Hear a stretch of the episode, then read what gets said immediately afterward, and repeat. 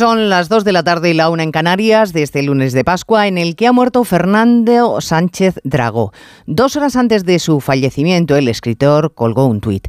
El gato nano, que aparece subido en su testa, me da los buenos días. Él sabe que en la cabeza está el secreto de casi todo. Y la suya, la de Sánchez Dragó, no paró de trabajar hasta el último momento hoy escribiendo en las redes sociales, justo antes de Semana Santa, incitando una moción de censura inútil en su resultado, pero que sirvió, entre otras cosas, para que Yolanda Díaz se postulara como candidata en la tribuna del Congreso. La líder de la plataforma Sumar, a la que Sánchez quiere como aliada para mantenerse en el poder tras las próximas generales, y que según las encuestas, los votos que está robando al PSOE y a Podemos son ahora mismo un inconveniente para que el actual presidente del Gobierno revalide su mandato.